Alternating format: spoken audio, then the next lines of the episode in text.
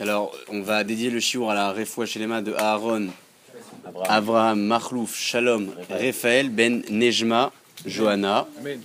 Nous avons prévu ce soir de parler de ce thème euh, si sensible et présent dans la période dans laquelle nous nous trouvons. Me semble-t-il que l'on avait appelé le thème par qui néglige les marques de l'amitié risque d'en perdre le sentiment. D'accord Donc on va essayer d'aborder ensemble ce qu'est l'amitié, ce qu'est l'amour gratuite, comment apporter cette euh, amitié-là par, par une propre conviction et surtout essayer d'analyser ensemble à travers les textes ces différents éléments qui nous permettront de pouvoir accéder à cet idéal. Je vais essayer d'aborder avec vous ces deux grands points qui sont la mida du Hémet et la mida du Shalom. J'appellerai ça la jonction du Hémet, la vérité d'une part, avec le Shalom, la paix d'autre part, et comment ces deux composants nous permettront d'arriver sereinement à vivre réellement ce qu'est l'Ahavatrinam, l'amour gratuit. Alors, avant de commencer, j'aimerais vous rappeler ce qu'un grand conférencier avait l'habitude de dire au début de ses shiurim, qu'il était euh, plus que nécessaire d'introduire euh, un shiur à travers une histoire pour permettre à l'assistance d'avoir la bouche ouverte. Et une fois que la bouche est ouverte, on a la possibilité de pouvoir apporter des enseignements beaucoup plus facilement. Alors là, euh, j'ai pas de référence par rapport à cela. Bon, c'est vrai que là, vous avez déjà les bouches qui sont ouvertes, mais on va tout de même raconter une petite histoire en parlant du Hémet. En parlant du Hémet et de cette qualité qui est la qualité de la vérité, il a existé un jour euh, un homme qui s'appelait le Rabbi Yaakov Kaminetsky, dont on a parlé ce dimanche dans la biographie. Rabbi Yaakov Kaminetsky était l'un des grands pionniers du monde des yeshivot en Amérique. Et à l'époque de Ramoshe Feinstein, il est décédé il y a à peu près une vingtaine d'années. Il a donc euh, un jour rencontré un homme qui lui pose cette question à propos euh, des téphilines qu'il avait l'habitude de mettre tous les matins. Et cet homme-là pose la question à Rabbi Yaakov et lui demande pourquoi tu n'as pas l'habitude de porter les tefilines de Rabbi Noutam Rabbi Yaakov Kaminetsky lui répond les juifs d'origine lituanienne n'avaient pas l'habitude de porter ce type de tefilines. Alors immédiatement, cet homme rétorque et dit au Rabbi Yaakov Kaminetsky le Chavetzraim était lui d'origine lituanienne, il avait donc l'habitude de porter les tefilines de Rabbi Noutam. Et il avait l'habitude. Et il avait l'habitude. À cet instant, Rabbi Yaakov dira à cet homme Peut-être que quand j'arriverai à l'âge de 90 ans, comme euh, le Chavetzrei me l'a fait à cet âge, je mettrai moi également les tefilines de Rabbi Noutam. Des dizaines d'années passèrent, des dizaines d'années, il était assez jeune à cet instant, et un jour, Rabbi Yaakov Kaminetsky appelle son fils et lui demande de ressortir la paire de Rabbi Noutam qu'il avait dans le placard, puisqu'il en avait une, et d'aller l'apporter au sophère pour qu'il puisse la vérifier. Alors le fils il comprend pas, il attends je comprends pas. Euh, tu as toujours dit que nous n'avons pas l'habitude de porter les tefillin de Rabbi Noutam et là soudainement tu me demandes de les faire vérifier pour certainement les porter. Et Rabbi Kaminetsky répond à son fils et lui dit il y a quelques dizaines d'années quand j'ai rencontré cet homme je ne pensais absolument pas atteindre les 90 ans et je lui avais dit que à l'âge de 90 ans, peut-être comme le Chavetraim l'avait fait, je porterai moi également les tefillin de Rabbi Moutam, donc je me dois de respecter ma parole. Et c'est pour cela qu'il a donc demandé à son fils d'envoyer les tefillin de Rabbi Moutam à vérifier. Il a vécu jusqu'à quel âge? Il a vécu jusqu'à 95 ans, je crois. Il les a mis pendant ça, quoi. Donc, euh, à peu près. Donc, on a euh, ici euh, débuté par cette première marque d'une qualité qui est essentielle dans la vie de tous les jours, qui est la mida du Hémet, ce Hémet qui est la vérité, et par la suite nous aborderons également le Shalom. Alors, avant de débuter, j'aimerais tout de même qu'on puisse s'arrêter ensemble sur une grande phase de l'histoire, et pour ne pas répéter euh, plus de fois, j'ai l'habitude de dire que l'histoire juive ne se raconte pas mais s'enseigne. Donc on va essayer ensemble d'aborder la période des trois semaines, ce qui s'est passé dans cette période-là, et surtout les événements qui ont marqué l'histoire du peuple juif. Je parle bien sûr de la destruction du premier et du deuxième État Vous savez que la Gemara dans Yoma, la Gemara dans Yoma nous explique qu'il y avait une très grande différence au niveau des fonctions du premier Beth et celui du deuxième. Le premier Beth a duré 410 ans. Il a été construit dans l'année 2928 et détruit dans l'année 3338. Et en 410 ans, il y a eu 18 Kohanim Gedolim qui ont pris leur fonction. 18 Kohanim Gedolim. Faites le calcul, c'est pas grand chose. Le deuxième Betamikdash, quant à lui, a été, lui, euh, construit dans l'année 3408 et détruit en 3828, donc il a duré 420 ans, et il y a eu plus de 300 Kohanim Gedolim qui ont pris leur fonction. Plus de 300 personnes. Donc 18 dans le premier, 300 dans le deuxième. Alors Shlomo Ameler dans Michelet, dans les proverbes, Shlomo Ameler nous dit clairement, Ir Atachem Tosif Yamim, la crainte de Dieu ajoutera des jours, apportera une longévité, en parlant du premier Betamigdash, qui était un Betamigdash où les Kohanim qui prenaient leur fonction étaient des personnes qui avaient la de la crainte de Dieu. Or, à propos du second temple,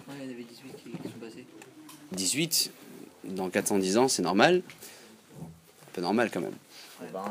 Or, à propos du second temple, Shlomo Ameler dans Michelet toujours nous dira Ushnod Rechaim des Katsarna et les années des Rechaim des mécréants seront raccourcies. Donc, il parle bien sûr du deuxième Betamikdash dans lequel la Lishka Belouti, cette pièce qui était attribuée au Kohanim pour se préparer, avait perdu son nom initial qui était le nom de Belotti, était devenu la Lishkat Paredrine ou Paledrine selon certaines versions qui faisait référence à ces généraux, ces personnes qui travaillaient pour l'armée et qui, eux, avaient l'habitude d'être interchangés chaque année, comme ces Kohanim qui payaient pour obtenir leur place ne terminaient pas leur année.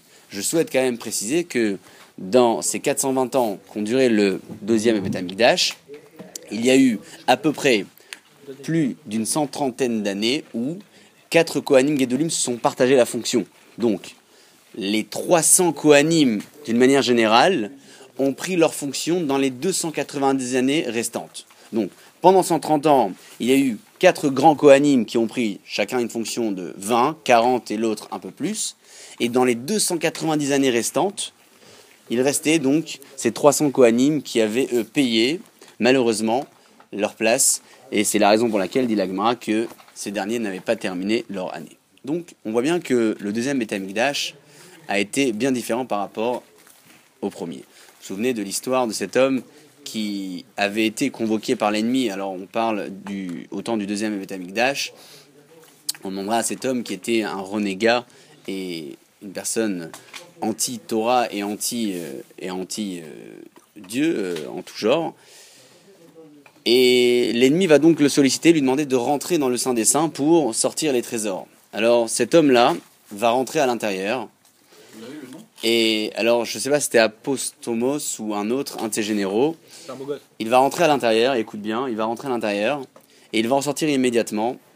Et là, on va lui répondre et lui dire Tu n'as pas sorti assez de trésors, il va falloir rentrer une seconde fois, une nouvelle fois. Et cet homme-là va répondre et Bori il me suffit d'avoir mis en colère mon créateur une seule fois, je ne suis pas prêt à rentrer une nouvelle fois et il va mourir puisqu'ils vont l'exécuter à cet instant. On parle d'un homme qui n'était pas pratiquant, qui n'avait pas la crainte de Dieu. Il était juif. Il était simplement rentré dans le second temple. Et voilà comment il a réagi. Ça, c'est le second temple. Dites-vous. Dans le Kodesh HaKodashim ou seulement dans le temple? Dans le temple. Il est à peine rentré dans le Kodesh HaKodashim. Ah, Dites-vous que là, nous avons affaire à un Betamigdash qui était légèrement différent. Pardon. Un juif qui rentre dans le Kodesh HaKodashim, il meurt sur le coup. Alors, c'est. Pardon C'était bien, sûr, c'était, ils étaient en guerre déjà depuis un bon moment. Le bétamigdash n'était déjà plus en fonction. Il n'y avait plus rien. Oui, le, le bétamigdash n'était déjà plus en fonction. Et de là vient la grande référence que l'Agma amène à propos de cette histoire, nous disant que cet homme-là va finalement réagir comme cela alors qu'il n'était pas pratiquant. Il rentre dans un bétamigdash qui n'est plus en fonction, et il rentre dans le deuxième bétamigdash qui était beaucoup moins important que le premier d'un niveau, d'un point de vue spirituel, donc, à nous d'imaginer quelle aurait été sa réaction vis-à-vis du premier Betamigdash. Alors, pourquoi je parle du second et du premier Betamigdash? Eh bien, tout simplement pour savoir en quoi notre responsabilité est engagée aujourd'hui sur le simple fait de ne pas avoir encore mérité la construction du troisième Betamigdash. Alors, on va essayer ensemble de comprendre les raisons pour lesquelles le premier temple a été détruit et la raison pour laquelle le deuxième temple a été détruit. L'agma, toujours dans Yoma, nous explique que le premier temple a été détruit à cause de ces trois avérotes transgressés. Je parle de Avodazara, l'idolâtrie, Shfirut Damim, les uns et les autres qui s'entretuaient, et enfin, je parle de Gilou Arayot, la débauche. Ça, c'est le premier État-Migdash. Deuxième État-Migdash a été, lui, détruit à cause de la Sinatrinam, la haine gratuite, et la Gemara conclut, mais la Med, cela nous apprend que la Sinatrinam, la haine gratuite, chez Kula, elle est d'un niveau équivalent à Gimel Averot, à ces trois interdictions transgressées au temps du premier, puisque l'on voit bien que ces deux facteurs ont été les facteurs essentiels qui ont malheureusement entraîné la destruction du premier et du deuxième Betamigdash. Comment donc essayer ensemble d'engager notre responsabilité aujourd'hui par rapport au fait que le troisième temple ne soit pas reconstruit et surtout comment pouvoir comprendre qu'il a existé il y a plusieurs générations et encore aujourd'hui, des grands tzadikim et des grands rabbanim qui n'ont pas, eux, mérité la reconstruction du troisième. Qui sommes-nous par rapport à ces grands hommes? Sommes-nous plus importants? Sommes-nous meilleurs? Est-ce que nous avons des capacités supplémentaires par rapport aux Gaon de Vilna ou par rapport à je ne sais qui comme euh, grands rabbanim qui ont vécu il y a quelques centaines d'années qui n'ont pas eux mérité la reconstruction du troisième État Migdash Et si c'est le cas, en quoi notre mérite est plus important. Alors dites-vous que dans le Beth comme tout édifice, il y a les grandes pierres et les petites pierres. Les rabbinim de l'époque et ceux d'aujourd'hui apportent les grandes pierres. À nous d'apporter les petites pierres, les compléments, et essayer de boucher les trous à droite et à gauche. Et donc, le fait que ce troisième Beth n'a pas été reconstruit au temps de ces grands rabbinim n'est pas forcément lié au fait que ces grands rabbinim n'étaient pas méritants. Ils ont certainement apporté leurs grandes pierres. Peut-être que les générations dans lesquelles ils vivaient n'avaient pas, eux, souhaité apporter les petites pierres, celles que nous avons l'obligation, nous, aujourd'hui, d'apporter pour la construction du troisième Beth Le Chavetzrem avait l'habitude de dire que pour arranger une erreur, eh bien, l'homme a le devoir de se travailler et surtout de prendre l'erreur en elle-même et de pratiquer une tendance totalement inverse. Je parle donc de la sinatrinam qui détruit le deuxième Betamigdash, dit le Chavetzraïm, pour combattre la sinatrinam, il faut aborder ce que l'on appelle l'ahavatrinam, l'amour gratuit. Alors, pour essayer ensemble de comprendre comment un homme va pouvoir accéder à la accéder à cet amour gratuit qui pourra nous permettre certainement de mériter la construction du troisième état Migdash, eh bien, il existe ces deux éléments essentiels dans la vie d'un homme, ces deux traits de caractère, qui est l'amida du Hémet et l'amida du Shalom.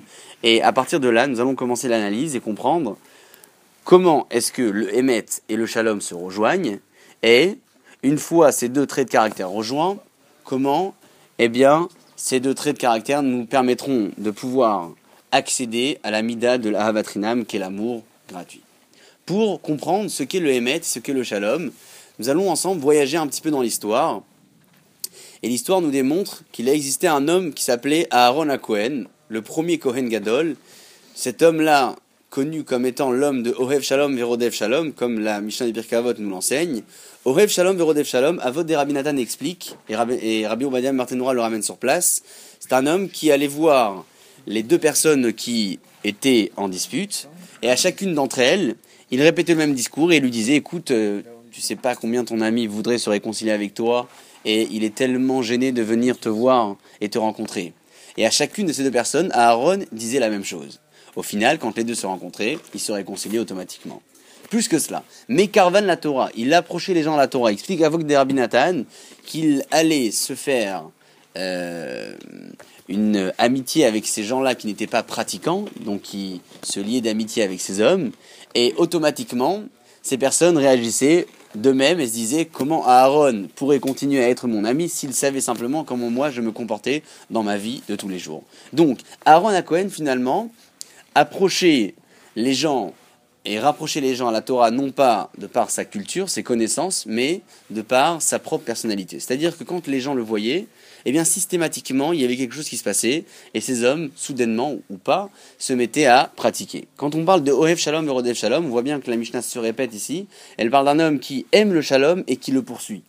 Alors, qui le poursuit, on l'a bien compris. Il va parler aux gens, il va essayer de les réconcilier euh, en étant l'intermédiaire indirect, mais sans forcément que l'un et l'autre ne le sachent.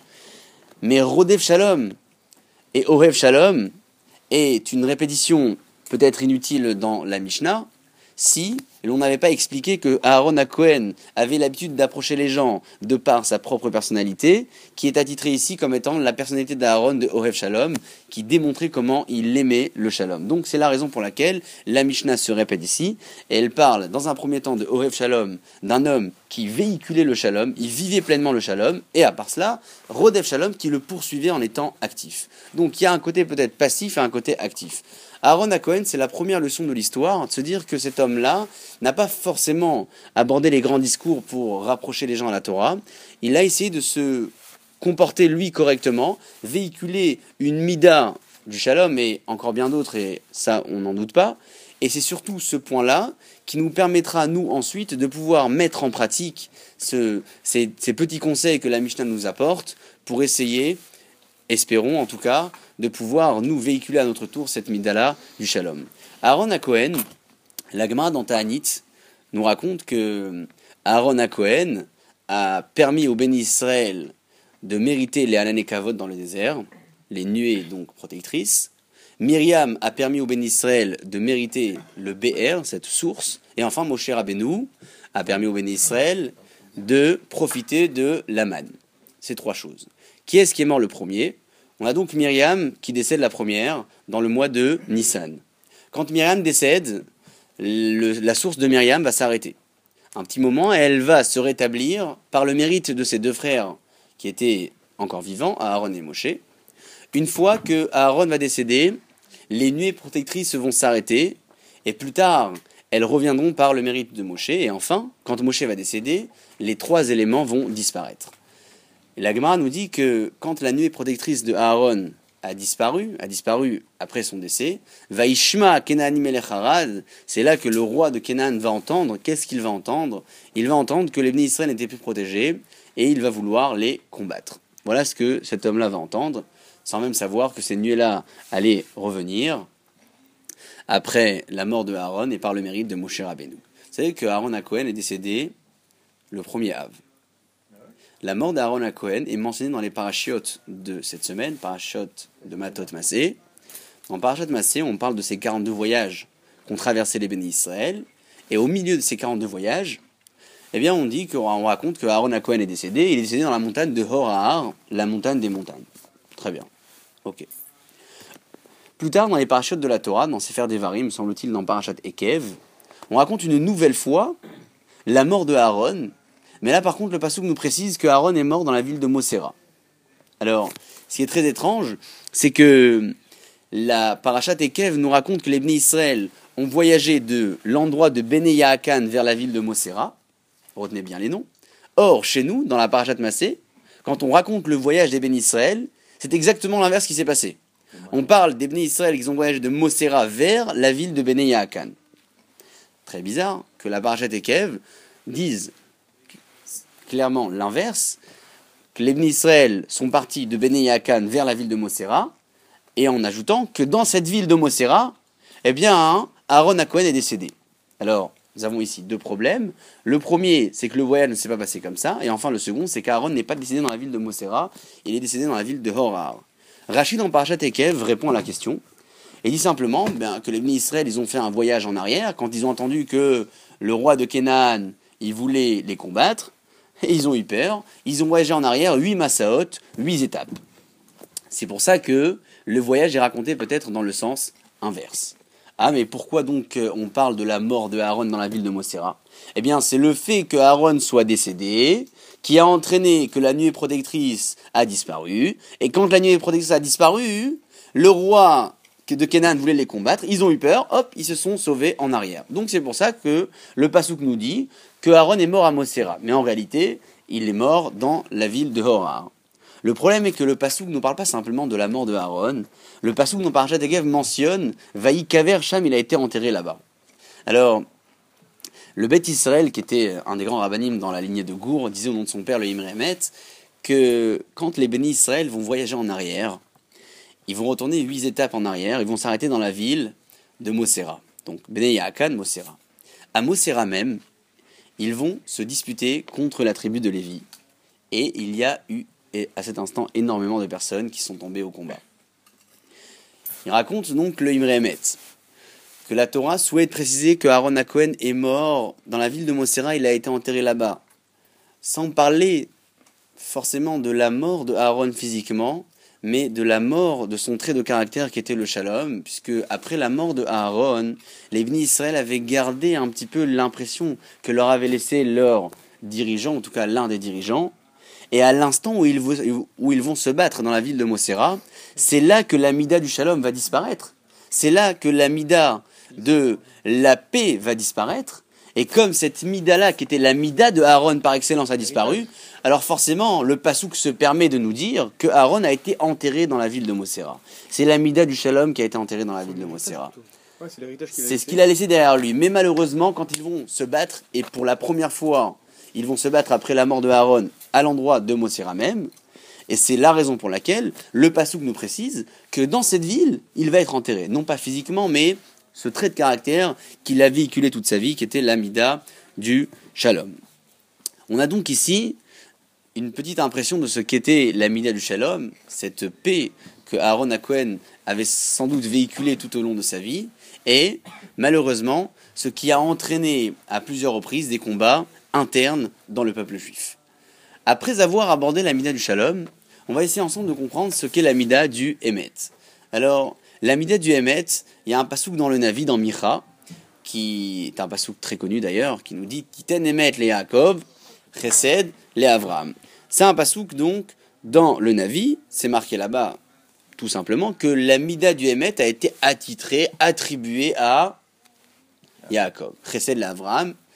Hein, on peut se poser la question pourquoi Yitzhak n'est pas mentionné dans le verset, mais ce n'est pas le moment d'en parler. Donc, Yaakov Avinu a été lui considéré comme étant le premier homme qui a reçu l'amida du Hémet et qui l'a également véhiculé toute sa vie. Yaakov Avinu s'est fait avoir dans sa vie à plusieurs reprises. D'accord? Yaakov Avinu va se faire avoir face à son beau-père, Lavan. Lavan va le ruser, lui donner Léa avant Rachel. Yaakov Avinu va devoir travailler 7 ans, il va se faire avoir. Il va s'engager à travailler 7 ans supplémentaires. Il va d'abord se marier et continuer à faire les 7 euh, les 7 années supplémentaires, et encore travailler 6 ans de plus, une vingtaine d'années chez un homme qui s'appelait Lavan, et pour nous dire, en sortant de cette maison, Im Lavan Garti, Adata, j'ai résidé avec Lavan, le Midrash nous dit, Im Lavan Garti, Tayag Mitzvot Shamarti, j'ai tout de même pu appliquer les 613 mitzvot. Qu'est-ce qui se passe quand Yaakov commence ses voyages? Nous dit le verset, Vayavo Yaakov Shalem. Yaakov Avinu, quand il va se diriger vers Shrem et plus loin, Yaakov Avinu sera un homme shalem, complet. Alors, un homme complet, c'est un homme qui a pratiqué Torah et mitzvot, un homme qui n'avait rien à se reprocher, un homme finalement qui avait tout contre lui et qui a malgré tout réussi à vaincre et à combattre ce Yetzerara par excellence qui était Laval. Mais plus que cela, savoir que Yaakov Avinu, à part l'amida du Hémet, c'est marqué dans le Zohar Kadosh, dans Vaikra, que Rosé Shalom Bimromav, cette phrase qu'on dit tous les jours à trois reprises, Rosé Shalom Bimromav, celui qui place et qui met le shalom dans les cieux, et sans doute sur terre également, Da Yaakov. C'est Yaakov Avinu. Donc Yaakov Avinu, dit le Zohar Kadosh, n'a pas simplement véhiculé l'amida du Emet, comme le Navi nous l'a mentionné plus haut, il a également vécu et véhiculé cette mida du shalom. Donc nous dit le verset Vayavo Yaakov Shalem. Yaakov est venu complet. Souvenez-vous des Israël quand euh, les Israël sont sortis d'Égypte. Le verset nous disait que les Israël étaient complets, entiers, Shalem. Mais la met shelo shinu et malbusham leshonam ve shemotam. Donc le, le pasouk est très clair. Les Bnei Israël n'ont pas changé ni de nom. Shemotam, le shin. Le lamet, c'est leshonam, leur langage. Et enfin, Malboucham, c'est leurs vêtements. Donc les Israël en sortant de Mitzrayim, ils étaient Shalem, ils étaient complets. Yaakov Avinu l'était également ici, très certainement. Il avait également sa, sa langue natale, sa tenue respective, il avait certainement aussi le même prénom avant qu'après, donc on peut essayer d'expliquer le Shalem de Yaakov Avinu comme on l'a expliqué autrefois à propos des Israël quand ils sont sortis d'Égypte. Mais j'aimerais ici vous rappeler qu'il existe un pasouk, toujours dans le Navi, dans Zecharia, qui nous dit qu'un jour, dans les temps messianiques, quand le Machar viendra, Ha'emet shalom vous, vous allez vous apprécier et vivre cette mida du Emet et cette mida du Shalom qui vont se rejoindre l'une et l'autre. Alors le Navi dans Zecharia parle de tous ces jeunes que l'on célèbre au cours de l'année, Judith Tevet par exemple, le 17 Tammuz, le 9 Av, qui seront des jeunes, eh bien un jour, qui deviendront ces jeunes-là euh, comme des jours de fête et des jours euh, plus que festifs, puisque les Bnei Israël vont euh, réussir à vivre pleinement cette Mida du Hémet et du Shalom dans les temps où le Machère se dévoilera. Et donc on retrouve ici Zechara qui nous dit clairement que l'excellence ici du comportement des bénis Israël un jour, quand le Machère se dévoilera, eh bien ce sera la Mida du Hémet et la Mida du Shalom qui vont se rejoindre. Alors pour revenir à Yaakov Avinu. Yaakov Avinu, on disait tout à l'heure qu'il a véhiculé l'amida du Hémet, mais qu'il a également véhiculé l'amida du Shalom. Yaakov Avinu, c'est un homme qui était censé être en combat perpétuel contre lui-même. Il avait peut-être une personne face à lui qui était rusée et plus que rusée. Il était donc en combat permanent contre cette personne. J'applique contre la tendance dans laquelle je me trouve. Une tendance idolâtre, un homme qui ne souhaite pas euh, toute pratique et toute religion, bien évidemment. Et Yaakov Avinu va aller à l'encontre de cela, puisque Yaakov Avinu était Shalem. Ça veut dire quoi qu'Yaakov Avinu était Shalem? Comment comprendre que Yaakov Avinu a réussi à rejoindre l'amida du Emet et du Shalom Et c'est sans doute cette jonction-là entre ces deux traits de caractères qui lui ont permis d'être Shalem à cet instant. Alors, Rav Dessler explique dans son livre que l'amida du Emet et l'amida du Shalom peuvent se rejoindre chez une personne qui a un seul objectif dans sa vie, et cet objectif-là s'appelle le Hémet. Si cet homme-là a pour objectif de vivre le Hémet, de pratiquer le Hémet, et de véhiculer l'amida de la vérité, alors forcément, il vivra également le shalom. Pourquoi? Explique Rav Dessler qu'un homme qui est sûr de ses propres convictions, un homme qui est en accord avec lui-même, c'est pas un jour il dit blanc, un jour il dit noir. Il est en parfait accord avec ce qu'il dit, avec ce qu'il vit, avec ce qu'il pratique. Alors forcément en lui réside un shalom absolu, une paix absolue. Imaginons qu'une personne, un jour, dit blanc et le lendemain il dit noir. Un jour, il est ami avec cette personne et le lendemain, il est ennemi avec lui. Il sera lui-même en combat permanent à l'intérieur pour savoir quelle image va-t-il devoir véhiculer face à cette personne et quelle image va-t-il devoir véhiculer face à cette personne. Et peut-être que ce matin, je vais devoir jouer cette image-là, alors que demain, je vais devoir jouer une autre image. Donc, cette personne-là est en combat permanent avec lui-même. C'est pourquoi, dit Rav Dessler, un homme qui ne recherche que la vérité, qui n'a pour objectif que la Mida du Hémet, est forcément un homme qui, intérieurement, vivra pleinement la Mida du Shalom. Et donc, à partir du moment où cet homme et. Non, je parle pas de changer d'avis. Je parle de quelqu'un qui n'a pas un seul objectif. Oui, mais s'il voit qu'une seule objectif, mais c'est un mensonge. Alors,